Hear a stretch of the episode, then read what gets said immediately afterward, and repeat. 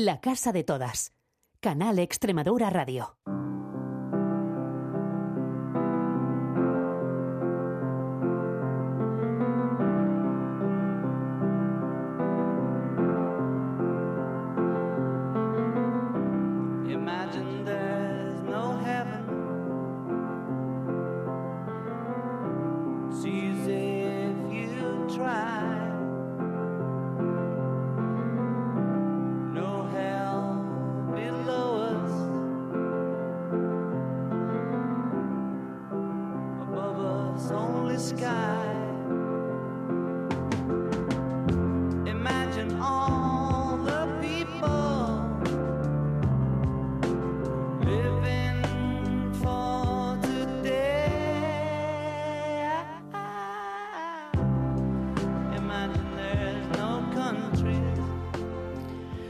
Buenas noches, hoy es 11 de diciembre de 2023. Ayer se cumplían 75 años de la Declaración Universal de Derechos Humanos. Se aprobó en un momento convulso, en un momento histórico convulso, podríamos decir cuál no lo ha sido de alguna forma, ¿no? Es probablemente uno de los compromisos mundiales más revolucionarios. Lo fue hace 75 años y lo sigue siendo. Y nos ha parecido una oportunidad más que adecuada para, por primera vez, invitar a Amnistía a nuestro programa, que ya nos vale, que después de cuatro temporadas sea la primera vez, pero son de esas cosas que uno pues como que no se da cuenta de por qué pasan, pero bueno, pues acaban pasando. Y hoy tenemos eh, la suerte, el lujo de poder decir que nuestro programa dedicado al Día de los Derechos Humanos cuenta con Remedios Tierno, que es miembro de la Dirección Nacional de Amnistía en España, y con Carmen Macías, que es responsable del Grupo de Educación de Amnistía en Extremadura. Muy buenas noches a las dos y bienvenidos a la Casa de Todas, que por supuesto es vuestra casa. Buenas noches, gracias por la invitación. No, no, gracias a vosotras y desde luego, bueno, por ese lapsus de que no hayamos estado aquí, porque a ver, y voy a explicar por qué. A mí un poquito es que no hayamos podido hasta ahora contar con ellas, porque no sé si la audiencia lo sabe, yo creo que es oportuno decirlo, ¿no? Este es el programa de la diversidad LGBTI de Canal Extremadura Radio, la radio pública extremeña, y en la historia LGBTI de Extremadura hay un hecho que es y desde luego que para mí es significativo. Quienes estuvimos entonces, en el 96, 97, 98, cuando arrancaba el activismo LGBTI, en aquel momento nos enfrentábamos a cuestiones como, por ejemplo, quien nos decía que reivindicar el matrimonio era una locura y que jamás lo íbamos a conseguir. Y nos enfrentábamos a cuestiones como que, por ejemplo, elaborábamos para celebrar el orgullo un manifiesto de derechos, eh, pues como se hace cada vez que hay un evento como el de ayer, el Día de los Derechos Humanos y cuestiones así. Y os puedo asegurar, y lo digo con conocimiento de causa, porque estaba allí mandando los faxes, que aquello entonces existía, no mandábamos faxes en aquel momento. Recuerdo perfectamente mandarlo a todas las organizaciones que pensabas que de alguna forma podían estar contigo, las de izquierdas, las más eh, reivindicativas, las más activistas. Pues saben que fue la única organización que firmó el manifiesto del orgullo LGBTI, el primero de Extremadura, Amnistía Internacional. Yo recuerdo entonces estar hablando con Ángela, con los compañeros que entonces estabais, y bueno, ese, ese tipo de cosas se quedan, porque al final, eh, quien está, ahora hay mucha gente que está en muchas causas, ¿no? pero Amnistía estuvo siempre ahí, desde luego a mí no se me olvida. Entiendo que mucha gente quizá no lo sepa, pero Amnistía Internacional hace muchos años que decidió crear un área que primero se llamaba de minorías sexuales, creo que eso cambió. Eh, el área LGBTI. ¿Cómo, ¿Cómo trabajáis la realidad LGBTI desde Amnistía? Bueno, pues en primer lugar nos alegra muchísimo que recuerde esos, esos inicios de la relación de, de amnistía con, con, todas las personas LGTBI en Extremadura. Mm. Y cada 28 de junio, cuando nos juntamos, pues es algo que recordamos, es decir, siempre Amnistía ha estado ahí porque los derechos LGTBI son derechos humanos, mm. son los derechos de todas las personas y son muy importantes eh, tenerlos ahí porque no hay ningún derecho conquistado para siempre y eso todas lo, mm. Todos lo sabemos. Lo estamos viviendo. Lo estamos viviendo, es importante mm. la, la, reivindicación. Entonces, en Amnistía sigue existiendo eh, el trabajo por las personas LGTBI, tanto en Extremadura, en España, como en todo el mundo. Recordemos que hay más de 70 países en que las relaciones entre personas del mismo sexo son castigadas incluso con la muerte en algún, en algún caso. Es algo que no hay que, que olvidar. Aquí en Extremadura, pues no hace mucho, y aquí pasó por vuestro programa, una persona que había sufrido una agresión homófoba. Es decir, tenemos que estar siempre atentas y siempre eh, alertas. En ese sentido, el trabajo de amnistía consiste en investigar, denunciar, apoyar siempre a las víctimas de cualquier tipo de, de agresión en función de su, de su orientación sexual, por, por supuesto, y en ese sentido le damos mucha importancia a lo que es la educación. Es importante que los chicos y las chicas eh, aprendan eh, cuáles son sus derechos, sus propios derechos. En primer lugar, en esos niños, esas niñas que son eh, homosexuales, lesbianas, bisexuales, trans, eh, es un trabajo eh, que hay que hacer desde, desde la escuela. Y en ese sentido, pues mi compañera Carmen os puede comentar el trabajo de talleres que, que hacemos. En la educación. ¿Qué Sí. hacéis en los talleres educativos, Carmen? Pues en los talleres educativos trabajamos todos los derechos humanos. Tenemos talleres centrados en, en la Declaración Universal de los Derechos Humanos en general y ahí naturalmente tratamos también el tema de la diversidad sexual. Eh, es muy importante para los chicos normalizar todo esto porque eh, es cierto que muchos de, y muchas chicas y chicos vienen eh, quizás con unos condicionantes educacionales que todavía les impiden normalizar ¿no? Esta cuestión, como decía. Trabajamos también mucho los derechos de las mujeres y las niñas. Este año nos estamos centrando en eso. Eh, los derechos, por supuesto, también no podemos olvidar de las mujeres iraníes y afganas. Eh, y mm, en fin, la- el cambio climático, por supuesto, ahora con, con la COP eh, 28.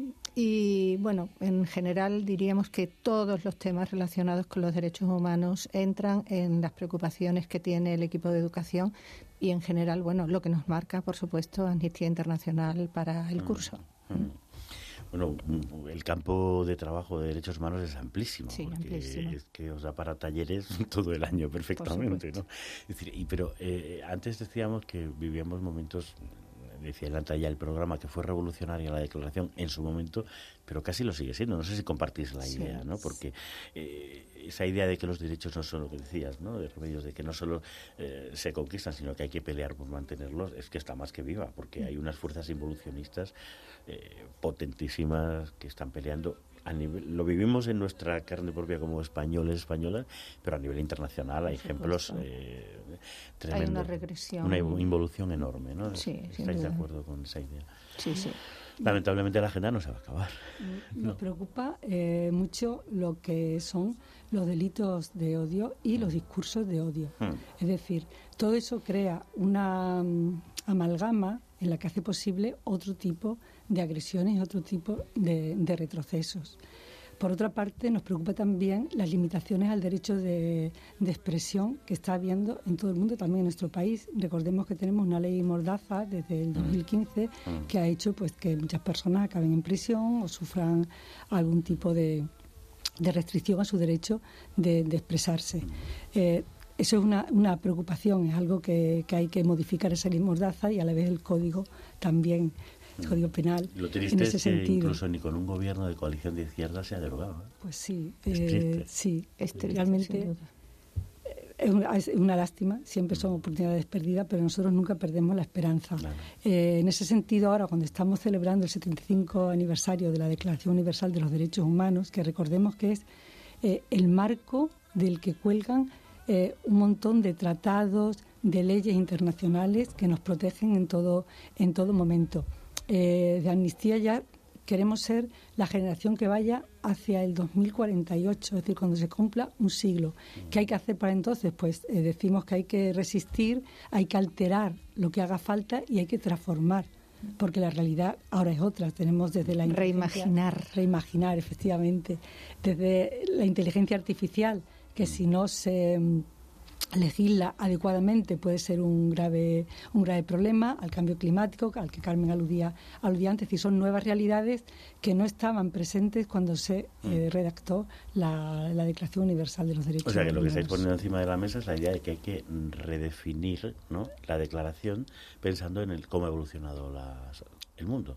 Efectivamente, es decir, eh, tenemos que ir, es decir, hay realidades que siguen existiendo, pero todo hay que ir matizando porque el mundo ha cambiado. Entonces, eh, tenemos ahora simplemente lo que son redes sociales eh, que pueden tener un uso Mm. muy adecuado y que favorezca la libertad de expresión, o a la vez puede ser una forma de reprimir a las personas y de controlar también a las personas en determinados Mm. aspectos y lugares.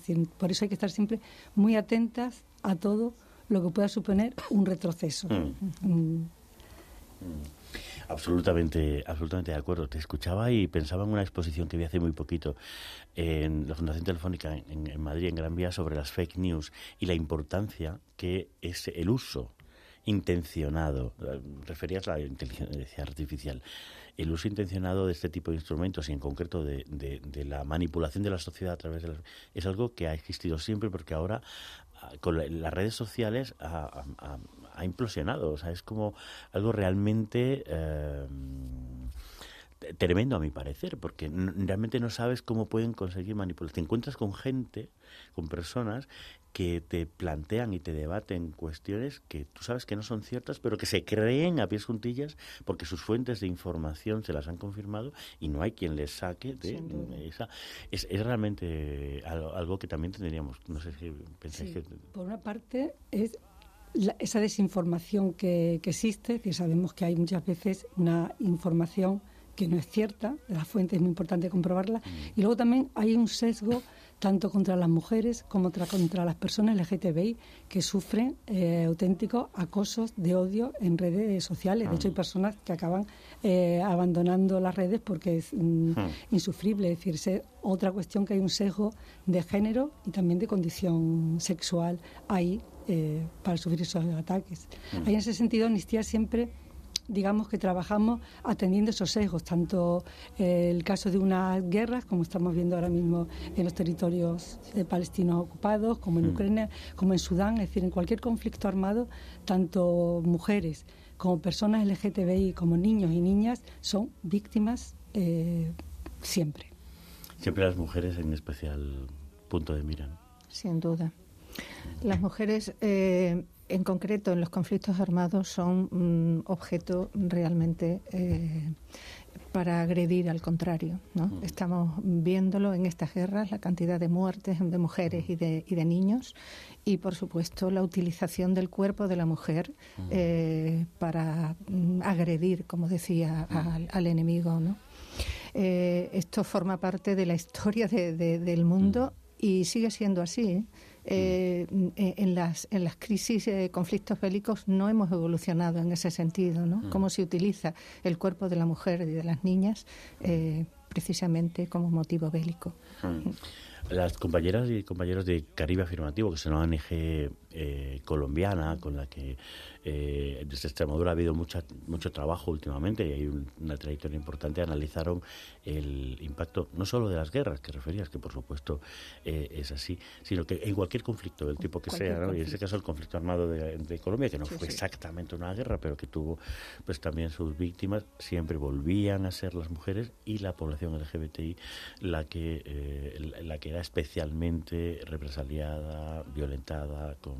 y documentar eso, qué importante, qué, qué importante es. Y la, la tarea de, de Amnistía de denunciar en espacios mm, realmente complejos, ¿no? donde puede haber violaciones de derechos mm, que otros y otras no se atreven a denunciar, es realmente, realmente relevante. ¿Cuándo, cuándo De todas formas, José Mari, eh, mm, creemos que en el mundo occidental eh, siempre vamos hacia adelante, no Mm. hay esa regresión.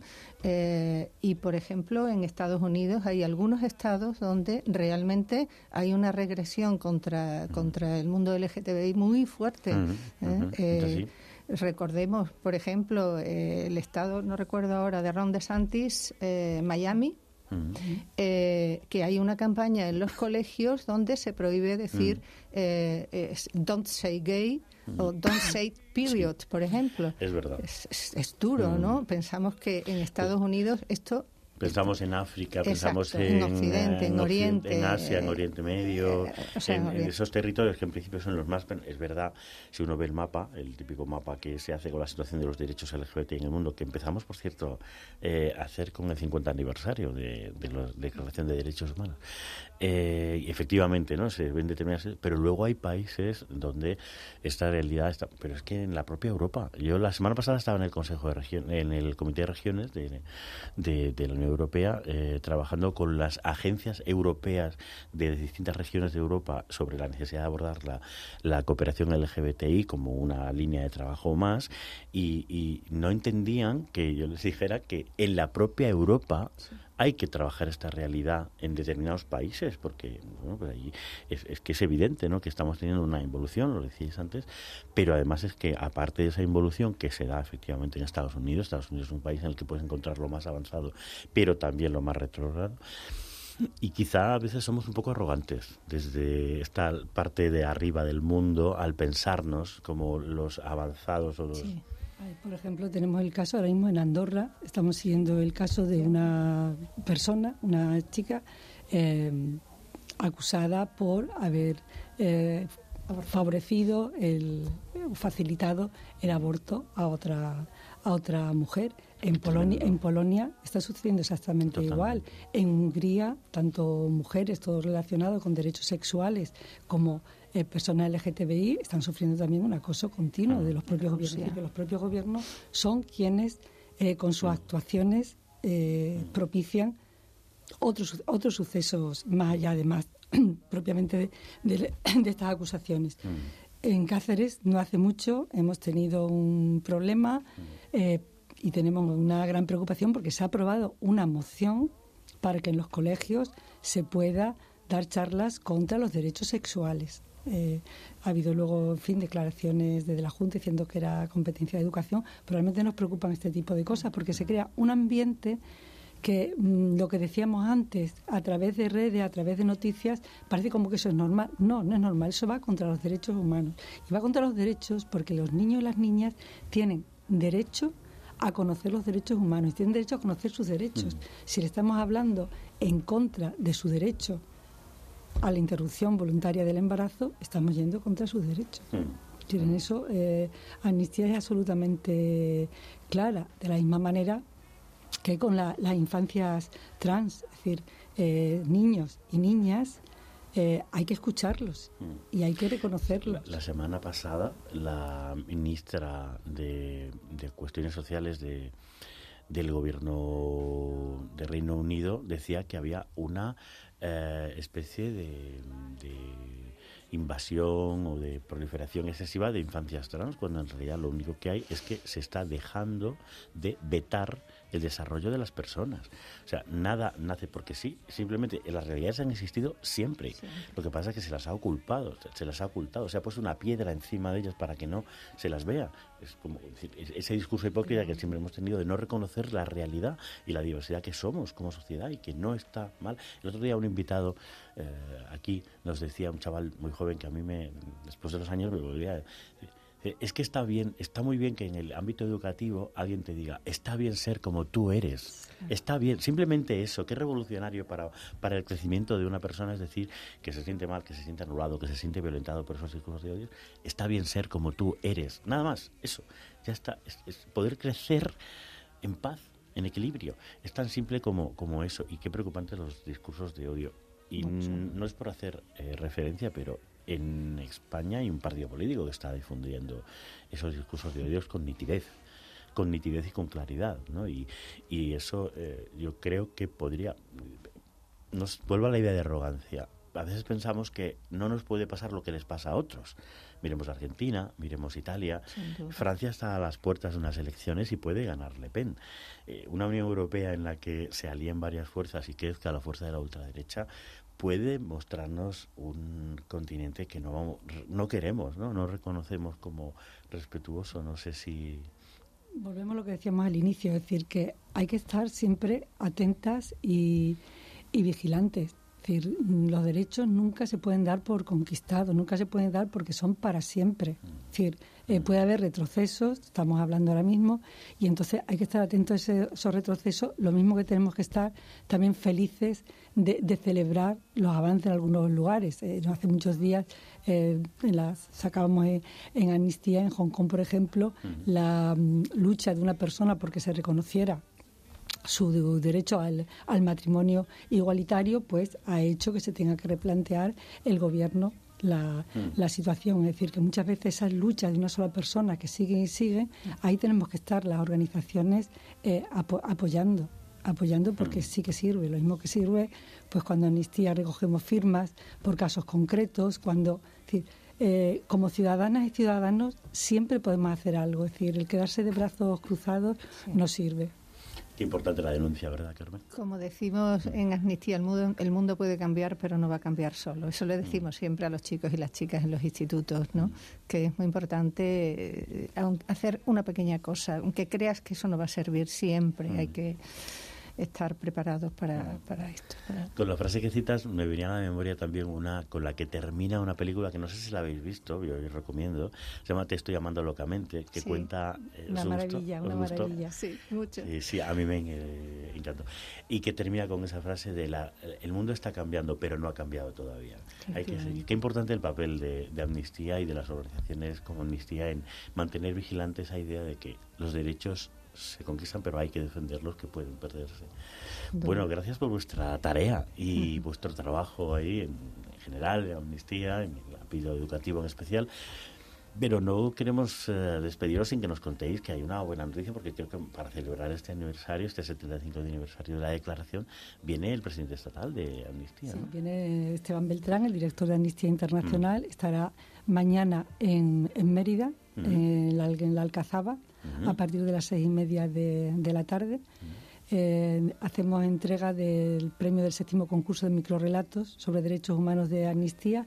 Hay varias actuaciones y Esteban Beltrán, pues que hablará el- sobre el 75 aniversario y sobre el trabajo de Amnistía Internacional. Y al día siguiente estarán en Sí, Cáceres. Cáceres, sí. Este año eh, eh, entregamos también los premios del séptimo concurso de microrelatos, que este año hemos dedicado al artículo 27, que es la libertad de expresión eh, centrada en el mundo del, del arte, de la cultura, de la ciencia. Y por ese motivo eh, vamos a tener también otras intervenciones de artistas, de personas eh, relacionadas con el mundo de la cultura, eh, como por ejemplo María Bris, la Sincarpa, eh, eh, del Club de Lectura Dramatizada de la Biblioteca Municipal Juan Pablo Forner, que van a recitar también, van a leer unos textos relacionados con los derechos humanos, y la elaboración de un mural que se hará a partir de las seis y media eh, por parte de Beatriz Serrano Santos, Vibrarte. Así que pues más dicho. la entrega de- del, del premio, de los premios del concurso de microrelatos. Perfecto. O sea, este va a inventar mañana en, ¿En Mérida? en Mérida, seis y media de la tarde. Sí.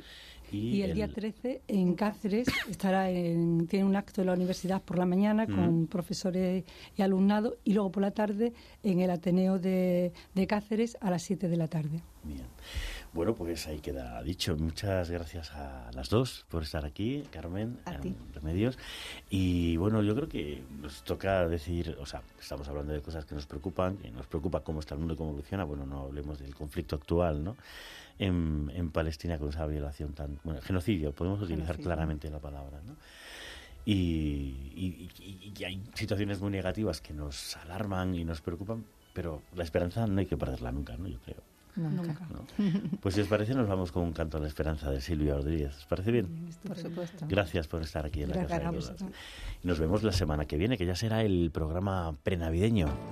Que lo disfruten hasta, hasta el lunes. Chao.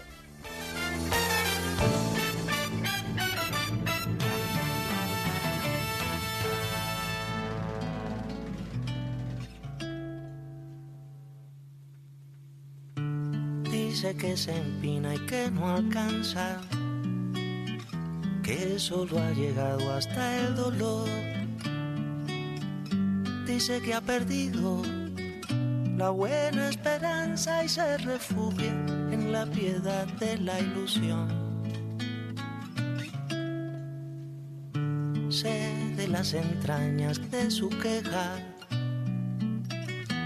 porque padecí la decepción.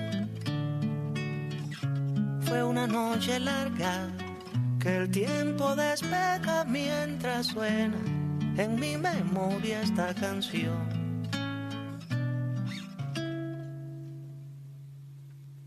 Venga la esperanza, venga sola a mí, lárguese la escarcha, vuela el colibrí.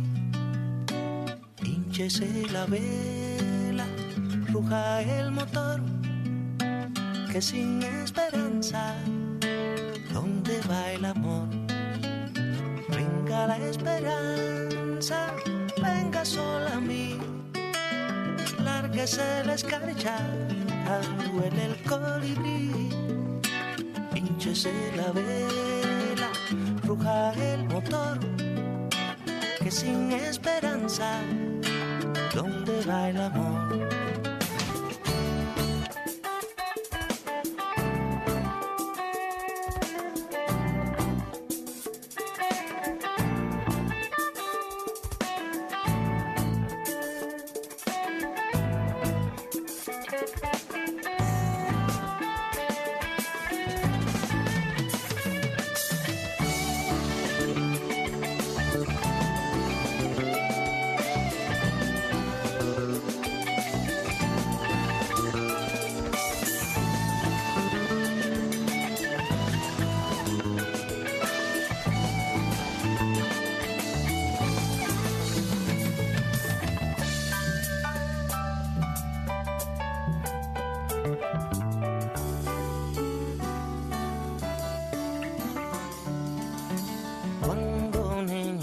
Saqué la cuenta de mi edad por el año 2000. El 2000 sonaba como puerta abierta a maravillas que silbaba el porvenir. Pero ahora que se acerca saco en cuenta